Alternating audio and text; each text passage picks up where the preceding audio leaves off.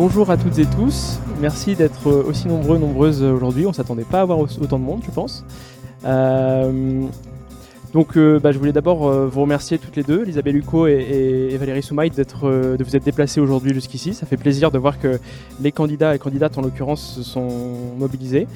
merci également à la caserne Pontachard, qui est le lieu dans lequel nous sommes aujourd'hui, qui est le nouveau tiers-lieu de l'ESS de l'économie sociale et solidaire à Poitiers, puisqu'il nous héberge dans ce bel endroit qui est le bar associatif. Merci enfin au collectif parisien pour un réveil écologique, euh, ainsi qu'à l'Institut Veblen, euh, qui sont les deux organes qui ont organisé en fait un grand, oral de l'écologie similaire à celui-là, euh, et qui en fait était notre inspiration à l'origine pour réaliser cet événement. C'était le 7 juin dernier à Paris, vous pouvez retrouver la retransmission aussi sur Facebook et, et YouTube.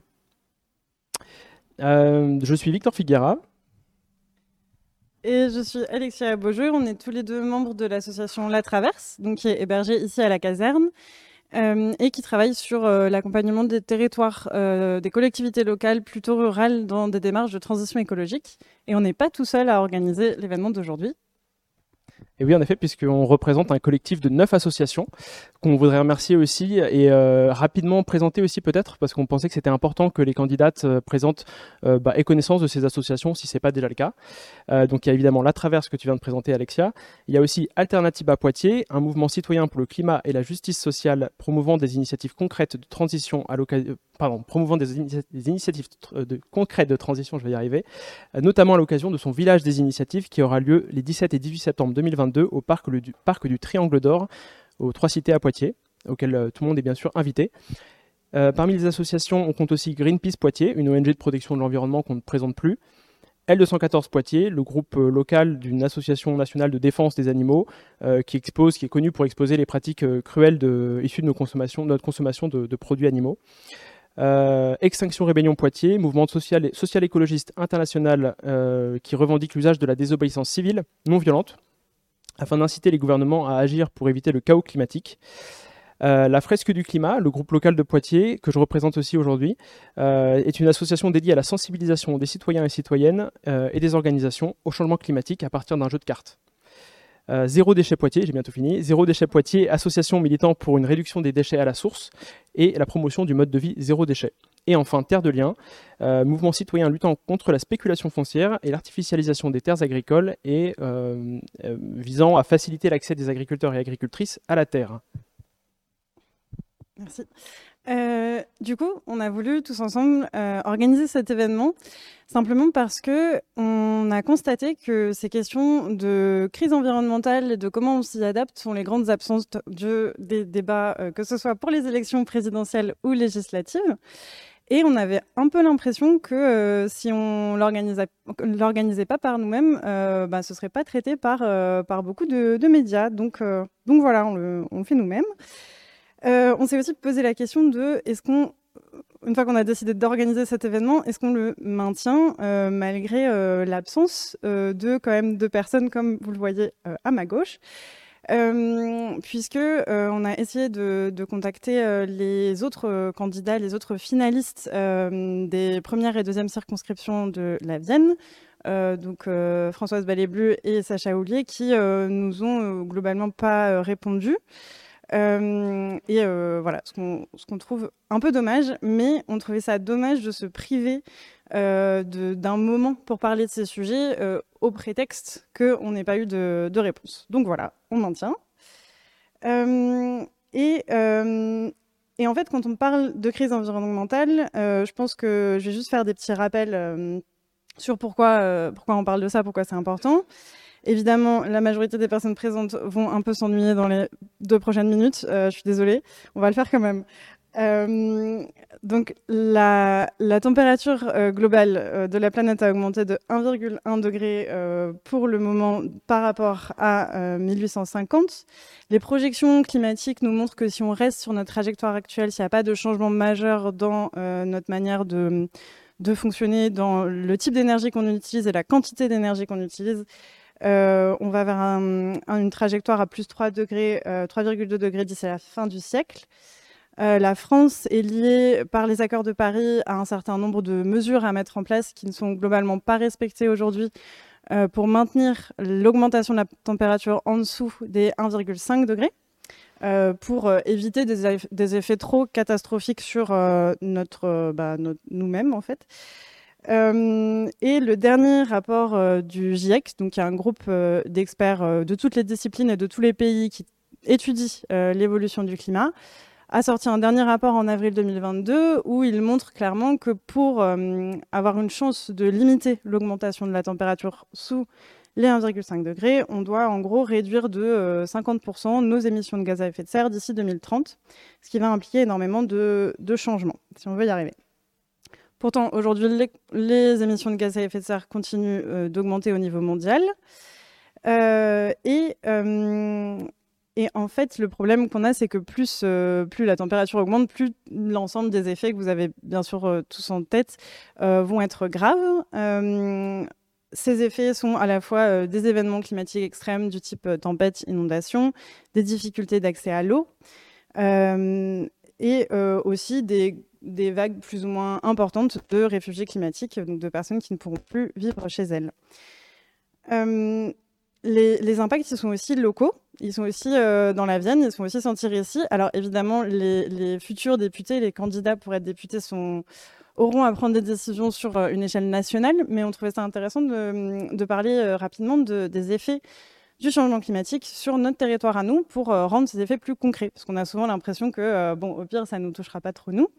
Bah, en fait, dans la Vienne, un des principaux problèmes touche les sécheresses avec 40% euh, des stations de suivi des cours d'eau euh, du bassin de la Vienne qui étaient à sec pendant les étés 2019 et 2020, et des projections climatiques euh, qui prévoient que le débit d'eau à l'étiage, donc en période de basse eau, sur les, cours d'eau du bassin de la Vienne seront réduits de moins 25%, enfin seront réduits de 25% d'ici 2050.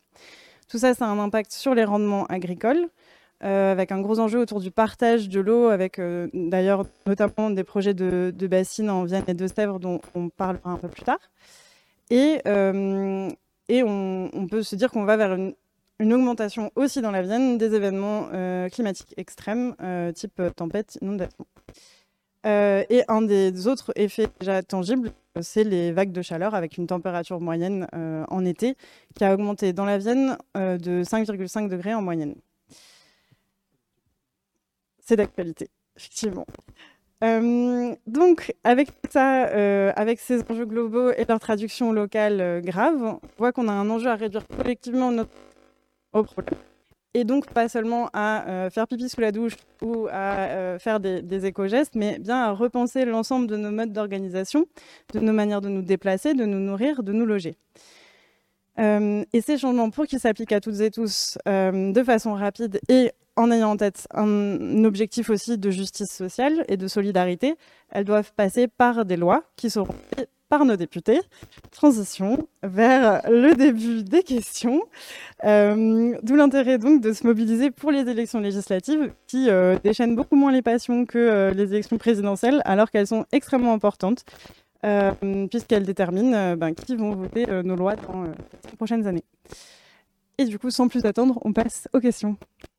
Et pas exactement, parce qu'on va d'abord présenter les candidates. Euh, donc encore un peu de patience, mais ça nous paraissait important de, vous présenter quand même. Euh, j'adore, j'ai l'impression d'être un journaliste, euh, interroger les gens sur leur parcours, c'est génial. donc on a le plaisir d'accueillir aujourd'hui Isabelle Huco, ici présente, et Valérie Sommaille à ma droite, respectivement qualifiées sous la bannière de la nouvelle Union populaire écologique et sociale NUP, NUPES, vous l'appelez comme vous voulez, dans la première et deuxième circonscription de la Vienne pour le second tour des législatives ce dimanche. Isabelle Huco, vous êtes membre d'Europe Écologie Les Verts, vous êtes inspectrice de l'environnement, conseillère municipale de Poitiers et vice-présidente de Grand Poitiers, déléguée à l'urbanisme, au foncier, à la prévention et à la, gestion des risques. Ça fait beaucoup. Vous avez terminé le, premier tour des, législatives en tête avec 32,6% des suffrages. Ce dimanche, vous affronterez dans les urnes la candidate Françoise Ballet-Blu, députée sortante estampillée ensemble euh, et, dont la chaise est tristement vide aujourd'hui. Euh, c'est vraiment, on le déplore beaucoup. Valérie Soumaï, quant à vous, vous êtes membre de la France Insoumise, vous êtes professeur d'éducation physique et sportive à Poitiers, vous avez récolté 34,4% des suffrages au premier tour des législatives, en deuxième position derrière le député sortant Sacha Houlier, qui arrivait en tête avec 36,9% des suffrages, euh, et qui est aussi issu, comme Françoise Ballet-Blu, de la majorité présidentielle. Euh, Sacha, Sacha Ollier, vous l'aurez compris, qui n'est pas non plus présent, comme on l'a dit. J'ajouterais aussi à, ce qu'a dit Alexia tout à l'heure que, en fait, Sacha Ollier, on est d'autant plus déçu de son absence que non seulement celui-ci n'avait pas daigné répondre à nos sollicitations répétées, mais qu'en plus, il se trouve qu'il a carrément bloqué en fait le compte de certains internautes qui l'invitaient, même poliment, hein, à rejoindre le débat aujourd'hui. Donc on est vraiment assez choqués, pour tout dire. Voilà, sans plus attendre, euh, je vais vous présenter rapidement le déroulé de l'événement aujourd'hui. On va vous interroger, euh, Huco et Valérie Soumaille, sur quatre questions. Alors, quatre questions, comment elles ont été choisies? Elles ont été en fait sélectionnées à partir d'un sondage en ligne qu'on a diffusé localement sur le modèle en fait de ce qui s'était fait euh, à Paris par, donc, par, pour un réveil écologique. Ces questions elles concerneront quatre thématiques la transformation de notre modèle agricole et alimentaire, l'influence des lobbies, les réformes institutionnelles pour rendre démocratique la transition écologique et enfin la planification écologique. Vous aurez à chaque fois 6 minutes par question pour répondre. On s'est dit, puisque vous étiez du même bord politique, on s'est dit que c'était plus intéressant de vous laisser le libre choix de euh, la façon de vous répartir la parole entre vous euh, sur ces 6 minutes par question. En gros, vous pouvez faire 3 minutes, 3 minutes, 4 minutes, 2 minutes, etc. Euh, donc 6 minutes par question, à l'exception de la première question qui, elle, comprendra 10 minutes de temps, puisque, donc, comme je le, je le rappelle, elle portera sur la transition du modèle agricole et alimentaire. Et vu l'étendue du sujet, on s'est dit que c'était important de, balayer, enfin de baliser un peu plus de temps. Et sans plus attendre, je vais vous poser euh, à vous deux la première question.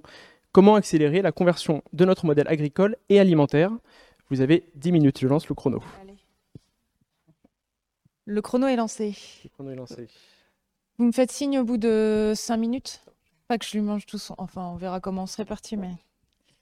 Euh, bah, bonjour. Euh, déjà, je, prends deux minutes pour vous remercier. Euh, merci de l'organisation de ce moment. C'est vrai qu'on parle jamais d'écologie. Alors, moi, je suis, je suis écologiste. Nous sommes écologistes. Nous sommes dans une union de la gauche écologiste et on n'a jamais l'opportunité de défendre notre programme puisque ce ne sont, ce sont jamais les questions que l'on nous pose. Et c'est bien dommage. Il va faire 40 degrés cette semaine. Je pense qu'on va. Peut-être que là, on va commencer à nous poser des questions sur le sujet, mais bon. Donc, sur la, sur la conversion du modèle agricole, c'est clair qu'il y a urgence. Il y a urgence euh, pour préserver la biodiversité et l'environnement, mais pour préserver déjà notre santé, euh, au premier titre. Et. Euh, la santé des plus fragiles, puisque c'est toujours les mêmes personnes qui pâtissent des pollution environnementale.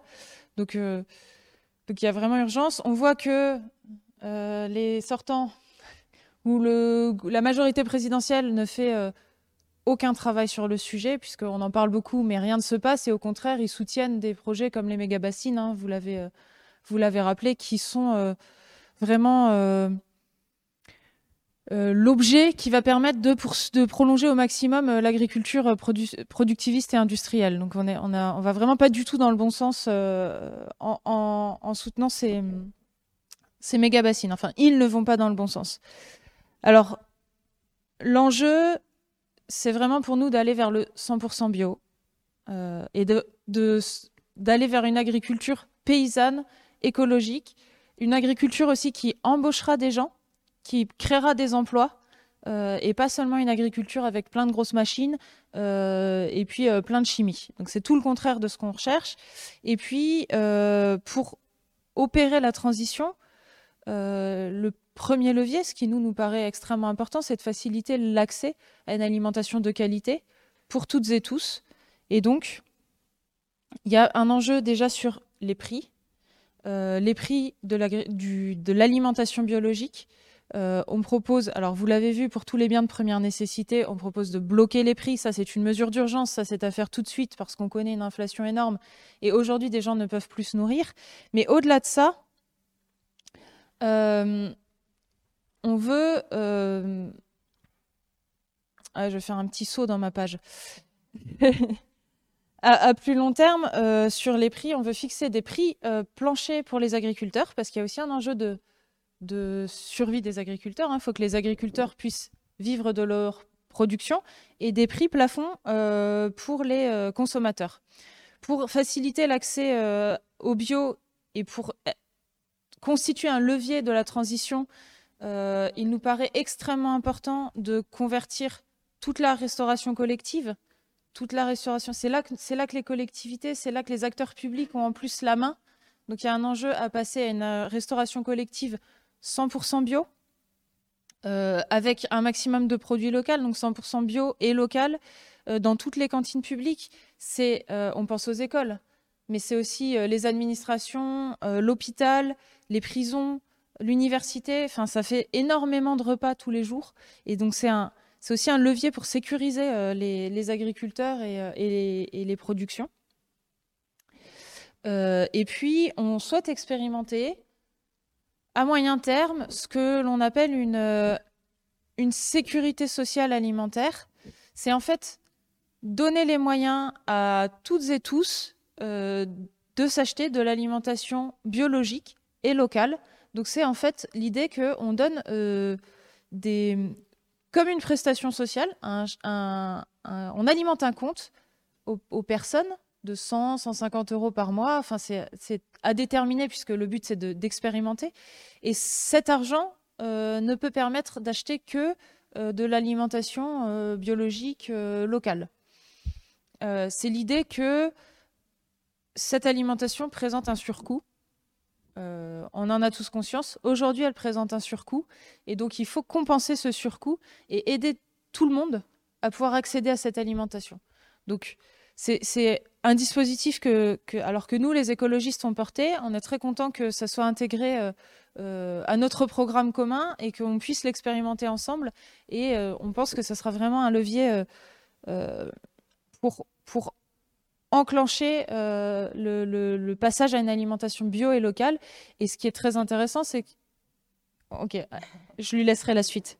Ce qui est euh, vraiment important aussi, c'est que en donnant cet argent aux personnes pour qu'elles puissent accéder à l'alimentation bio, euh, ça nous fera faire des économies sur les frais de santé après. Alors c'est c'est pas à la même échelle, mais le jour où on sera 100% bio, tout le monde s'alimentera bio, on aura beaucoup moins de problèmes de santé, beaucoup moins de maladies chroniques. Et, euh, donc, euh, à terme, on fera des économies. Donc, quand on regarde la chose de manière un peu globale, c'est pas une dépense. Euh, déjà, c'est pas une dépense inutile, et c'est une dépense qui, nous fera faire des économies à terme. T'en ai laissé plein. Oui, merci. oui, merci. Alors, moi aussi, je vous remercie de cette invitation. Je déplore l'absence aussi de nos adversaires de dimanche. Et en même temps, euh, j'imagine bien euh, qu'il doit être extrêmement compliqué à des députés qui ont siégé euh, pendant la dernière mandature de venir aujourd'hui justifier les deux condamnations pour inaction climatique du gouvernement et, et, le classement, en tout cas celui de M. Houlier, qui a été fait par le site parlementaire. où on s'aperçoit que sur les 17 débats portant sur l'écologie qui ont été menés à l'Assemblée euh, pendant les cinq dernières années. Il a été absent à 16 et il a voté contre euh, une mesure, euh, une mesure écologique. Voilà. Pour répondre maintenant à la question de la bifurcation de l'agriculture. Elle est, Lisa l'a dit, elle est urgente, elle est essentielle. Elle est urgente d'un point de vue écologique, elle est aussi urgente d'un point de vue social. Et euh, je rappelle juste que les premières victimes du modèle agricole euh, tel qu'on le connaît aujourd'hui, ce sont les agriculteurs et les agricultrices, euh, eux et elles-mêmes. Ils vivent pour la, beaucoup d'entre eux et d'entre elles sous. Constat, est-ce que vous pouvez. Oui, je, vais, mais sous le seuil de pauvreté. Et ils sont victimes des, des conséquences des produits euh, glyphosate, euh, par exemple, enfin pesticides euh, qu'ils mettent dans leur, pour augmenter leur production. Donc nous, ce qu'on dit, c'est l'orientation, elle passe par des mesures, y compris contraignantes, et que, par exemple, ce sont des mesures fortes comme l'interdiction de l'utilisation euh, des, pesticides, du glyphosate, des néocotinoïdes. Euh, ça passe aussi sur un moratoire euh, sur la dette paysanne. C'est-à-dire qu'aujourd'hui, on le sait, les agriculteurs sont endettés très fortement et il faut pouvoir les accompagner dans cette transition écologique qui fera qu'ils ne seront plus à la poursuite de, de, production énorme pour rentabiliser euh, des, investissements qu'on enfin, les pousse euh, à faire. Ensuite, sur la question de, enfin, on est les premiers bénéficiaires de la PAC. Et donc, à l'échelle européenne, on peut aussi euh, imaginer que le poids de la France va peser de manière à ce que euh, la PAC soit réorientée euh, pour que les aides soient à destination des paysans et des paysannes qui, s'engagent dans, dans une agriculture bio et écologique. Et par exemple, donner moins euh, aux élevages, euh, donner plus aux producteurs et aux productrices euh, de bio, favoriser des aides pour tous les projets qui favorisent la biodiversité et l'agroforesterie. au niveau de la de la de l'alimentation, en plus de ce que de tout ce qu'a dit Lisa, on est aussi pour transformer et diminuer la part carnée. Euh, ça veut dire aussi interdire les fermes-usines euh, qui, euh, qui, en plus maltraitent les animaux. J'ai simplement une question, je suis désolé de vous interrompre. Oui, je vous entends du coup bon, parler de blocage des prix, parler de prix plafond, prix plancher, enfin surtout de prix plancher du coup, de sécurité sociale alimentaire. Mm. Concrètement, j'ai l'impression que ce sont des projets qui impliquent des dépenses quand même assez importantes de la part de l'État. Quel est le plan de financement là-dessus? Est-ce que vous avez pu réfléchir au sein, du, au sein de vos partis respectifs alors, euh, le financement, il est, global, c'est-à-dire que nous, on pense que on peut pas, enfin, toutes les mesures aujourd'hui, oh, je vais reprendre, euh, toute l'écologie, elle est aujourd'hui pensée mesure par mesure. Et nous, on pense, et c'est le, but de ce qu'on appelle nous la planification écologique, on pense que euh, il faut qu'elle soit euh, que l'écologie soit pensée de manière globale. Donc, le financement de toutes ces mesures, il est euh, inclus dans le financement global des politiques euh, qu'on va mener. Et on a, vous en avez certainement entendu parler, le, le, budget alloué à notre programme, il est de 250 milliards d'euros. Euh, par an, dans lequel euh, sont euh, voilà, inclus, y compris les aides qu'on va apporter aux paysans et aux paysannes pour s'installer et pour développer une agriculture plus, plus ah bah, écologique. Très rapidement alors, puisqu'on a normalement le chrono est fini, donc très rapidement, ouais, ça va vite. Hein. Ça va vite en fait, 10 minutes, ouais.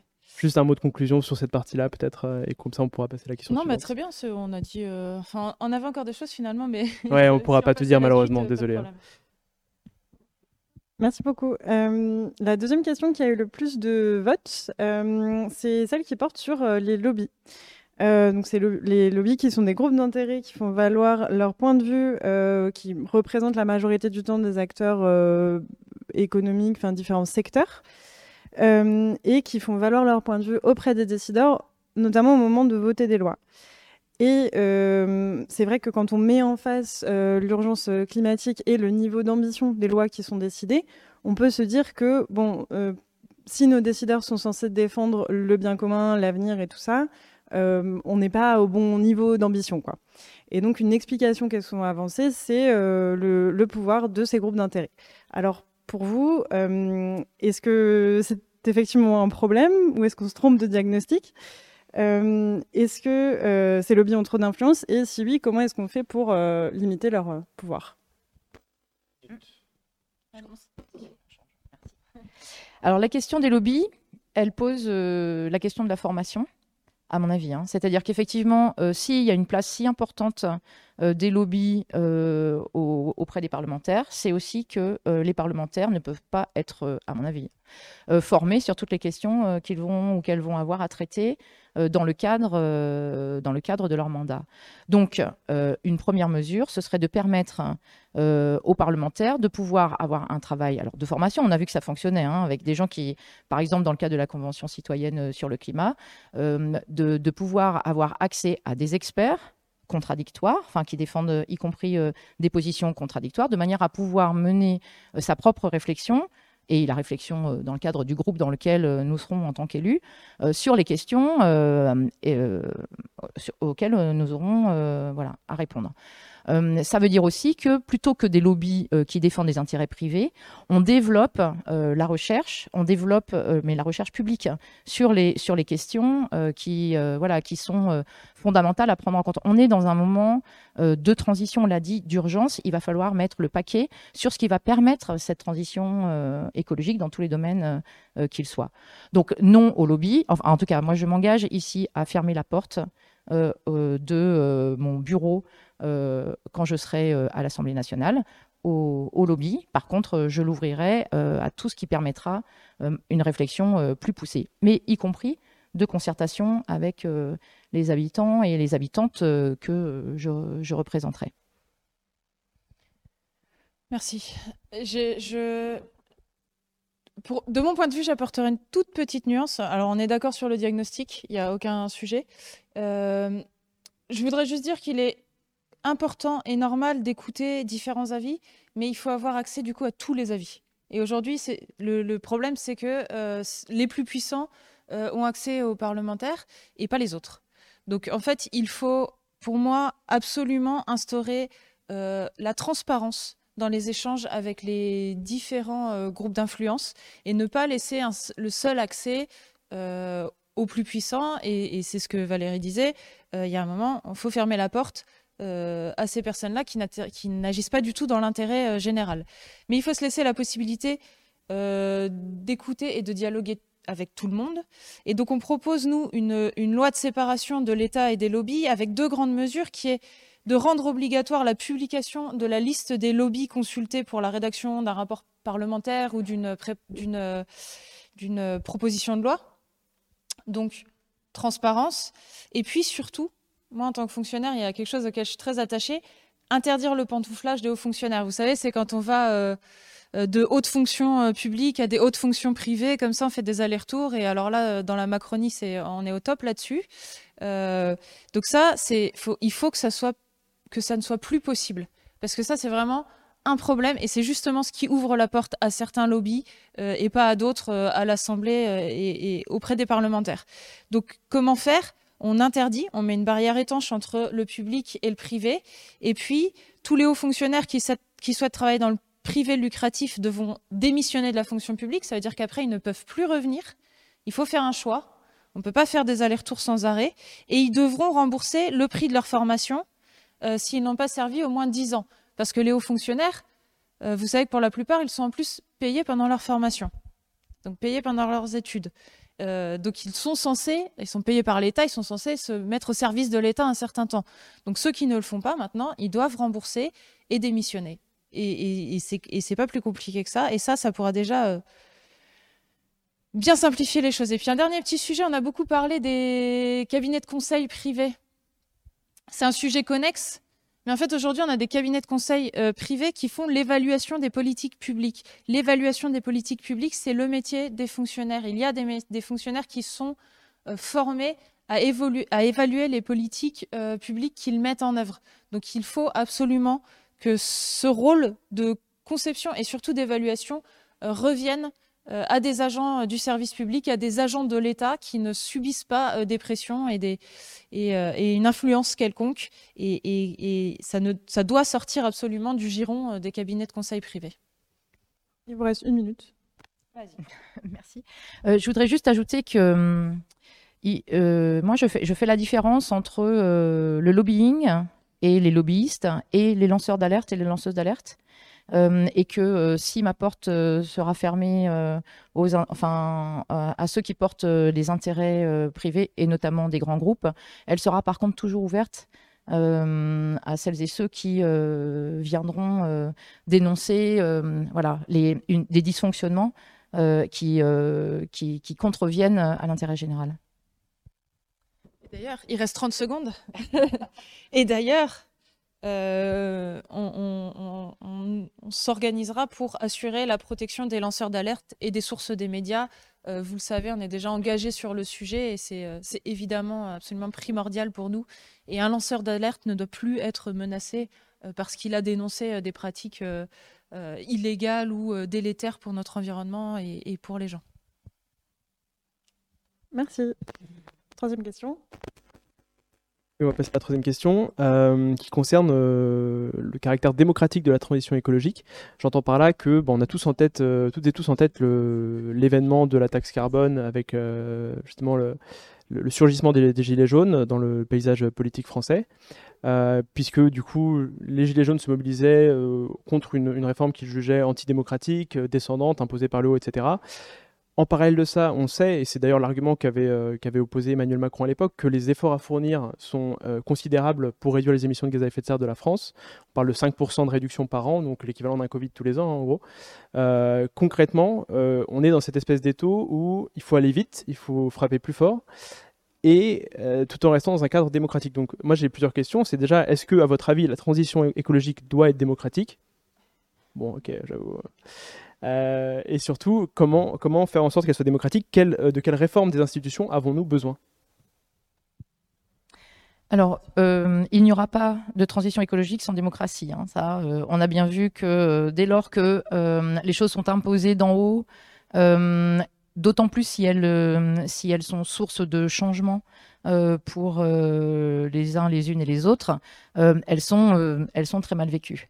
Donc, le principe, je pense que vous vous en êtes rendu compte, dans le programme, nous, on parle d'urgence sociale, d'urgence écologique et d'urgence démocratique. Donc, ça, fait, ça fait aussi partie des, des, points extrêmement importants si on veut que le programme puisse être appliqué et aboutir à ce pourquoi il est fait, c'est-à-dire vivre mieux sur une planète préservée.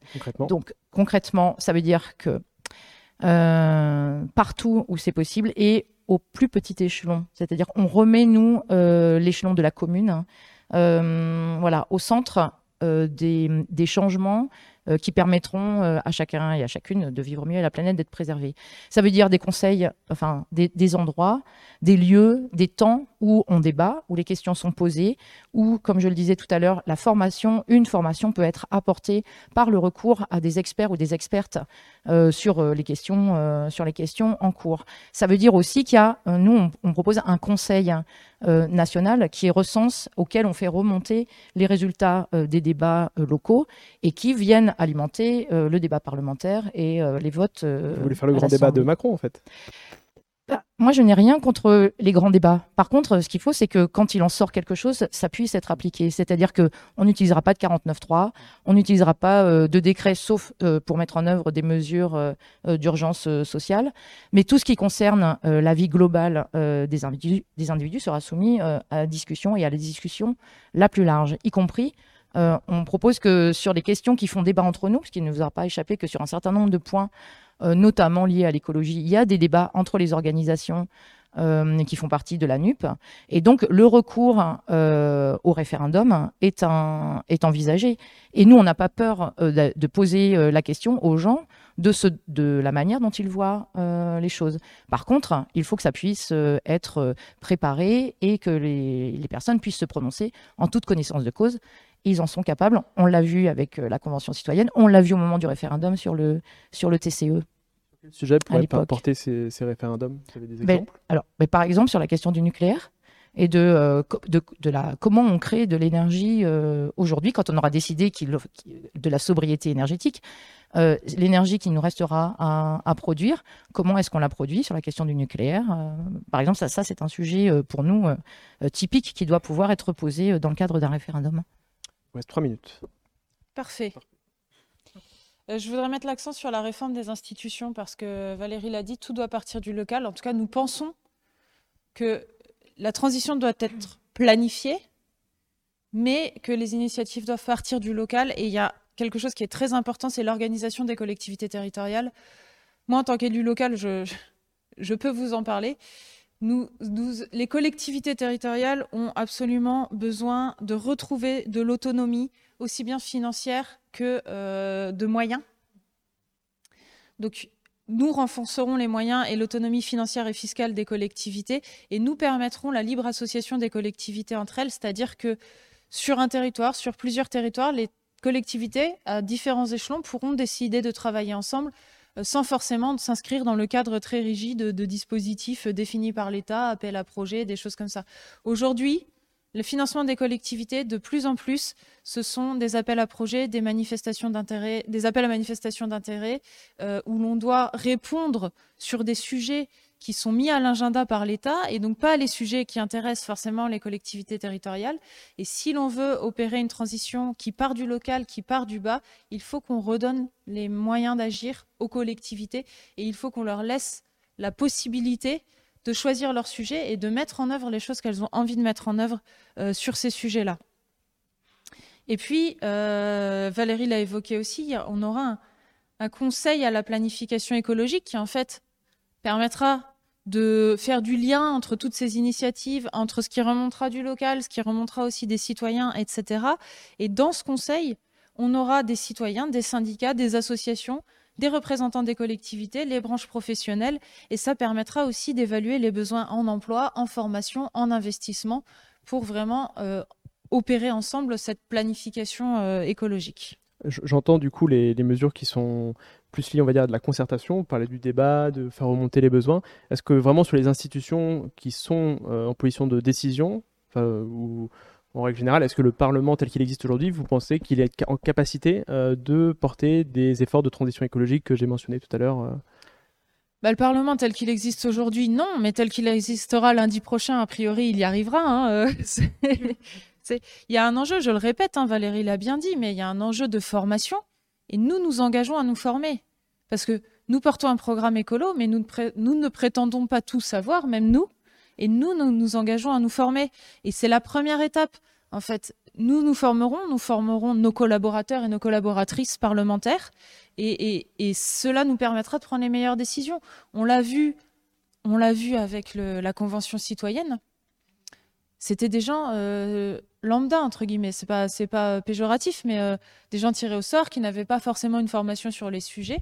Ils ont été formés sur les sujets, ils ont été en capacité après formation, ils ont assisté à des débats contradictoires et tout. Hein. On n'aura pas bourré le mou sur euh, juste euh, on va tous mourir. Euh, ça vraiment, ils, ont eu des vraies formations, débats contradictoires. Et à la fin, ils ont tous fait des propositions écolo. Donc il n'y a pas de raison que ça ne marche pas avec les parlementaires. Merci. Si on fait la même chose. Merci. Merci. Et on passe à la dernière question, donc la quatrième qui a reçu le plus de votes, qui porte sur la planification écologique. J'espère que vous n'avez pas tout dit sur ce sujet. Euh, mais je pense pas. Euh, pour rappel, c'est un terme qui, à la base, a été euh, proposé par Jean-Luc Mélenchon, avec l'idée qu'on a besoin d'une politique surplombante pour coordonner l'ensemble des autres politiques sectorielles. Et c'est un terme qui a été repris dans l'entre-deux tours par Emmanuel Macron, qui n'en a pas forcément donné de définition, mais qui s'est engagé à ce que sa, première ministre soit également ministre en charge de la planification écologique.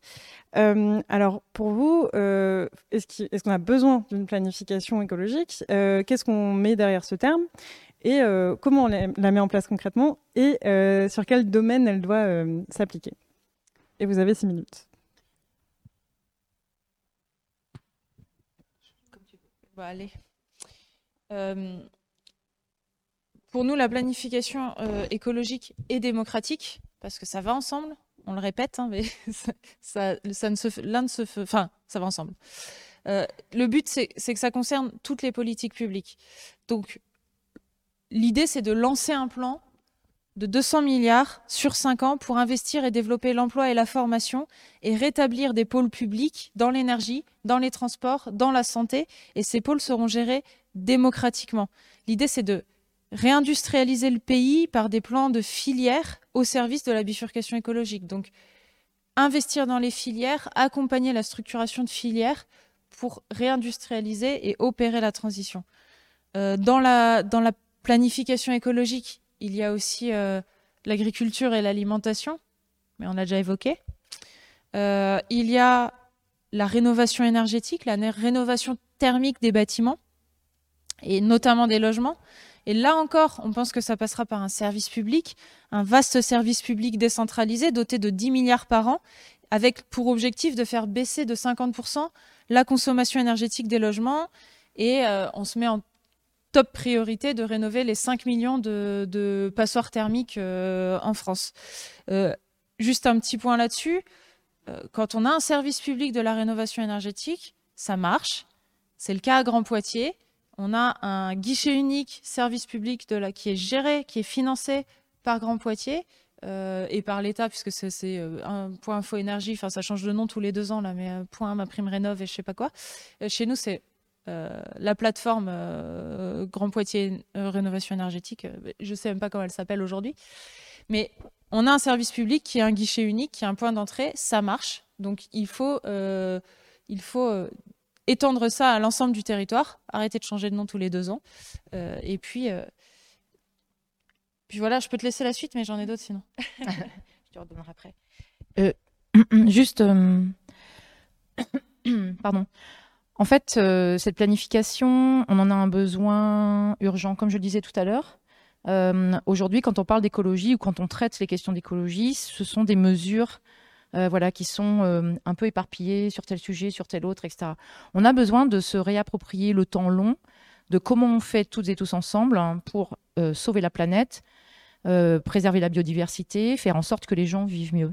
Euh, euh, écologie, sociale, démocratie ne peuvent pas être séparées. Donc, pour nous, la planification écologique, c'est ce qui dessine à court, à moyen et à long terme l'orientation sur laquelle on veut engager le pays. Donc c'est un besoin un besoin d'une vision globale. en fait, ce qu'on propose, rien d'autre, vous l'aurez compris, c'est changer le monde. On dit un autre monde est possible. Pour changer le monde, il faut à un moment donné euh, pouvoir donner à voir ce qu'on attend de ce monde et, les chemins par lesquels euh, ça passe. Donc pour nous, la planification, ça veut dire ça. Imaginer et projeter comment on fait pour atteindre le but, euh, qu'on s'est fixé. on l'a dit tout à l'heure, elle est forcément démocratique. Bon, on en a parlé, je reviens pas dessus. Et le temps, le, L'idée donc du temps long, c'est sortir du court terme de la recherche euh, tout de suite de profit, parce que c'est quand même des, décennies hein, euh, euh, qu'on vit sur ce, sur ce modèle-là, pour aller vers le développement de politiques publiques qui soient liées à l'intérêt général. Ça veut dire aussi que on évalue ces politiques publiques non plus seulement sur le critère du PIB, de la richesse qu'il rapporte, mais sur des critères qui peuvent être enfin qui peuvent être, qui doivent être environnementaux, euh, sur celui du bien-être euh, des personnes. Est-ce que les, politiques qu'on met en œuvre, elles permettent de réduire les inégalités? Est-ce qu'elles permettent euh, de, de qu'il y ait moins d'émissions de, gaz à effet de serre? C'est-à-dire des choses qui aujourd'hui ne sont pas, ne sont pas prises en compte. Eh ben super, juste je finis. Euh, la, question de, la planification, elle, euh, a, enfin, une des premières choses euh, qu'on fera dès qu'on le pourra, c'est d'inscrire, par exemple, dans la Constitution la règle verte. Ça, c'est. Enfin, pour nous, c'est cette, mesure, elle est symbolique, mais elle ouvre aussi la porte hein, au choix euh, que, nous, que nous ferons de, de politiques euh, qui soient euh, respectueuses de l'être humain, de l'être humain, des êtres humains et, et de la planète. Oui, la règle verte, c'est le fait de, de, de, proposer des, des, politiques qui ne, qui ne permettent pas de, de, prendre à la nature plus qu'elle est capable de, de renouveler sur un temps donné, par exemple sur un an.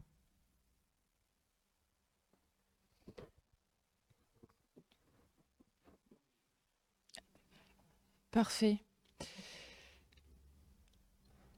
La planification écologique, vous l'aurez compris, c'est l'idée de d'organiser notre avenir, d'organiser dans le temps cette d'organiser cette grande transition qui est sociétale et qui est globale. Et donc ça implique de euh, d'organiser euh, nos politiques industrielles, d'organiser la transition agricole, alimentaire, d'organiser la transition démocratique, on en a longuement parlé, d'organiser la transition énergétique avec comment on passe à 100% d'énergie renouvelable, comment on développe les énergies renouvelables, comment on travaille, si on le décide, à la sortie du nucléaire. Euh, bah, vous connaissez le point de vue des écologistes là-dessus, mais si référendum il y a, comment on travaille à, la sortie du, nucléaire, comment on travaille, comment on organise la sobriété dans le temps. L'idée, c'est de, définir tout ça et de remettre en place des politiques de long terme dans les mobilités, dans l'industrie, dans l'énergie, dans l'emploi, euh, pour que tout ça soit au service euh, d'une société euh, écologique et qui respecte du coup la règle verte. Et ce sera le mot de la fin. Merci. Bah, c'était la dernière question. merci beaucoup. Je ne vais pas tenter de, synthèse là, je crois. du coup, bah, juste, enfin, je trouve que c'était vraiment très intéressant comme, comme moment. J'espère que vous aussi. Euh, ça nous tenait à cœur de, même s'il y avait eu des personnes de différents bords politiques, euh, ça nous tenait à cœur de ne pas être dans un format de débat, mais vraiment de grand oral pour laisser à, chacun, chacune le temps de développer sa pensée. Enfin, là, je pense que au moins de votre côté, ça peut avoir lieu, donc c'est super. Euh, petite salve de remerciements pour finir. Euh, merci à Nathan, à la technique qui a passé la matinée à mettre en place cette régie. Euh, merci à l'ensemble des associations partenaires qui nous ont aidés à relayer le sondage et à communiquer. voilà. merci à la caserne qui nous accueille. Et merci à vous deux d'être venus.